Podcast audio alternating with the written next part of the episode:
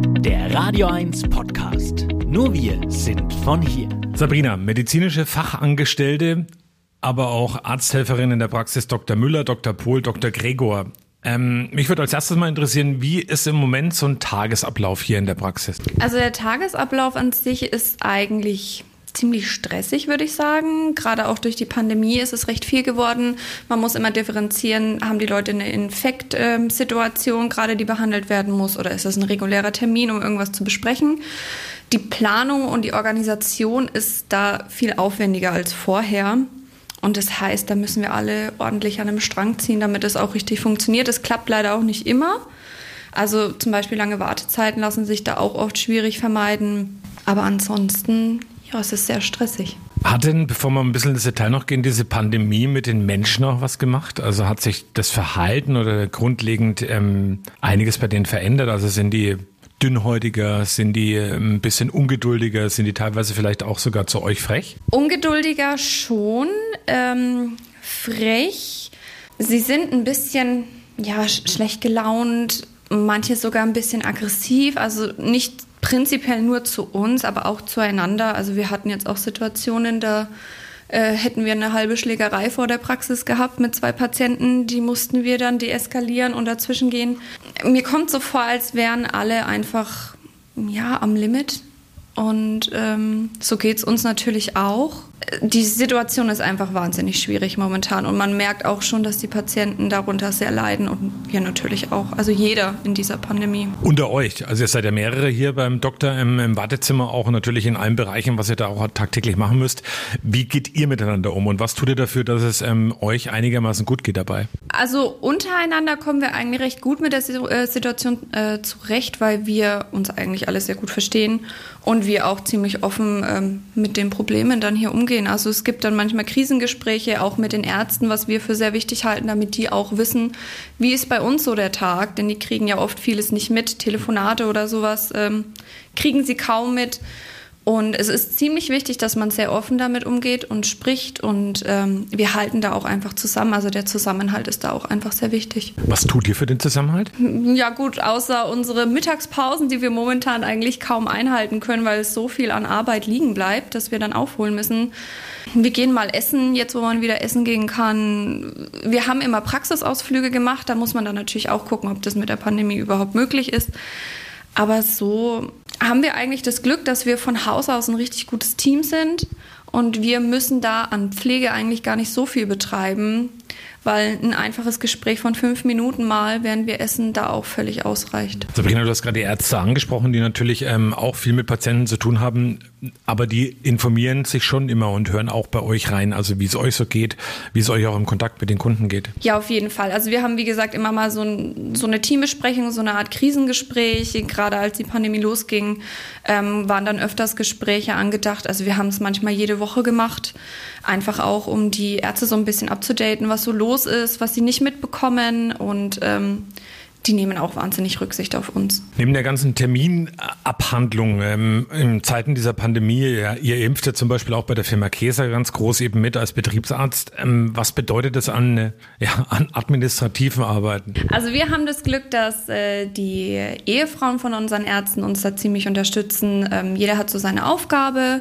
ähm, sei es Assistieren beim Aufziehen, die Koordinierung von den Terminen, gerade beim Käser ähm, hat uns der Käser dann auch ziemlich gut unterstützt. Die haben die Termine organisiert und ähm, ja, es ist, wenn es gut geregelt ist und man so die ersten zwei Anläufe hatte, klappt es eigentlich auch sehr gut. Aber wir hatten zum Beispiel am Anfang, als es losging mit den Impfungen, eine Liste von über 500 Leuten, die wir anrufen mussten. Das müssen wir alles neben der Sprechstunde machen. Das heißt, unsere Überstunden häufen sich.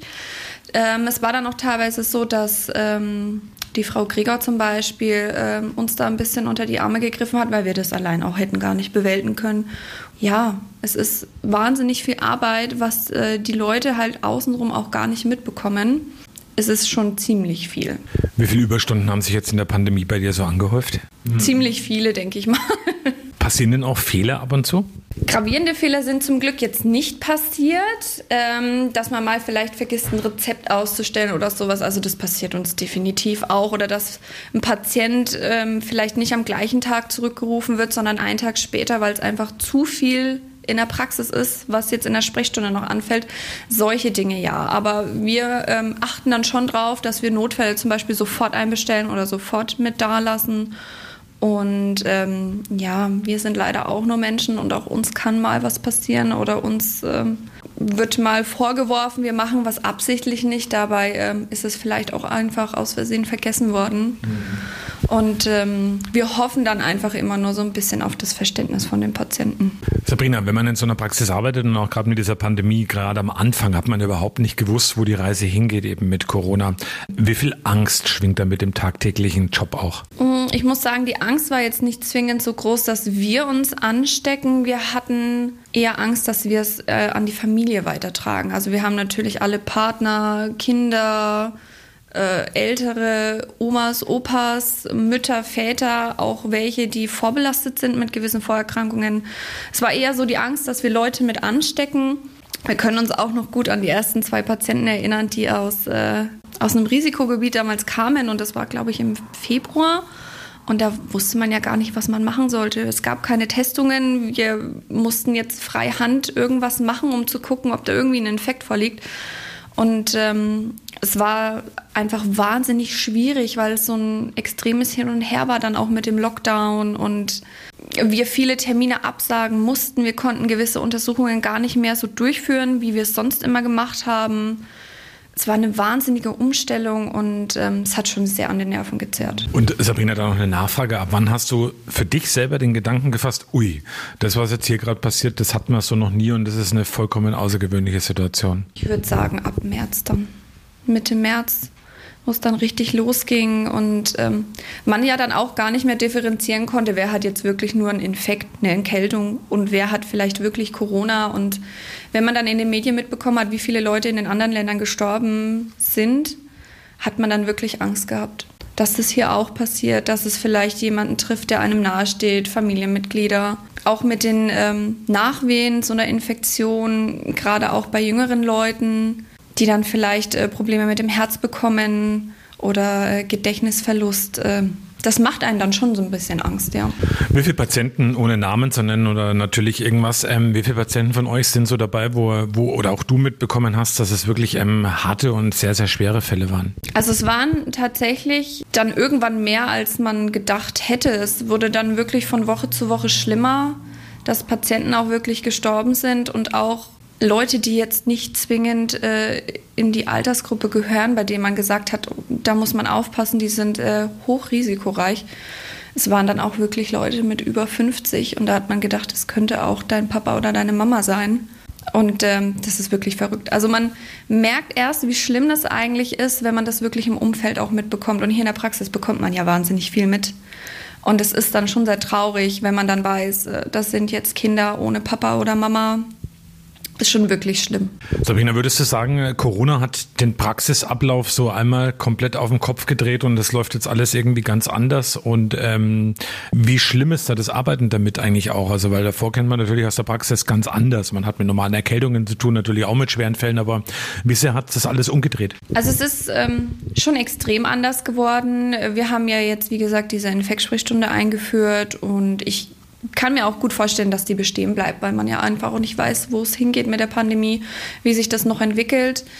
Ansonsten, es ist schon ziemlich traurig, aber wir sind zum Beispiel auch an die Masken gewöhnt, wir sind an das Plexiglas gewöhnt, an den Abstand und das Einzige, was so ein bisschen schwierig ist, ist einfach auch der Umgang mit Patienten, die ähm, so ein bisschen ihren Frust und ihre Wut an uns auslassen. Wir verstehen natürlich, dass viele das auch nicht so meinen, und dass diese Pandemie die äh, Leute auch einfach wahnsinnig vom Wesen her verändert und ähm, da auch einiges mit der Psyche passiert und es ist wirklich wahnsinnig schwer. Jetzt mal eine ganz ehrliche Frage. Wenn du jetzt gewusst hättest, was dich da erwartet, auch gerade in Zeiten dieser Pandemie, hättest du den Job trotzdem gewählt? Ja, schon. Doch. Also ich könnte mir ehrlich gesagt eh nicht vorstellen, was anderes zu machen, weil es wahnsinnig Spaß macht, auch gerade hier in der Praxis. Wir sind ja so so weit von den Untersuchungen her, dass wir ähm, richtig viel machen können. Uns wird auch wahnsinnig viel zugetraut von unseren Chefen. Es ist anstrengend, aber es ist doch immer noch ein Traumberuf, denke ich, ja. Schön zu hören.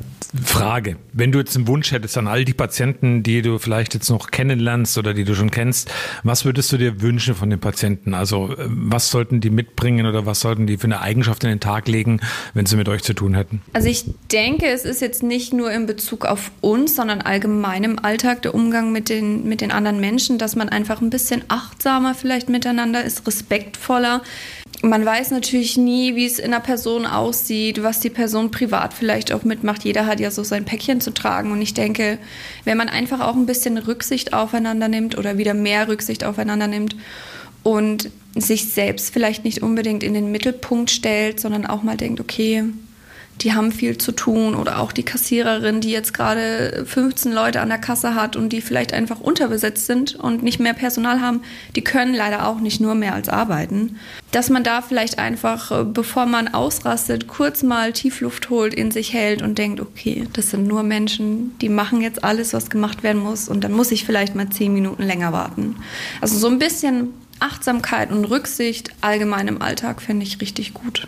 Du bist ja auch fleißig beim Impfen mit dabei und hast natürlich auch viel damit zu tun. Was war denn so die schönste Geschichte, die dir da rund ums Impfen passiert ist? Also gab es jemanden, der spontan euch um den Hals gefallen ist? Natürlich schwierig in der Pandemie, aber zumindest gab es ähnliche Situationen? Ähm, tatsächlich gab es Leute, die vor Freude geweint haben, als die einen Termin bekommen haben. Da haben wir dann gedacht, ähm, wow, ist es. Im Prinzip ist es ja eigentlich nur eine Impfung, aber wenn man sich überlegt, wie hoch angerechnet es dann wird bei den Patienten, dass sie jetzt diese Impfung bekommen, ähm, ist das schon wahnsinnig. Es gibt dann natürlich auch jetzt ähm, Frauen mit Kinderwunsch, ähm, die sich dann auch wahnsinnig gefreut haben, dass sie geimpft werden können, weil ja jetzt empfohlen wird, dass die Frauen mit Kinderwunsch sich impfen lassen.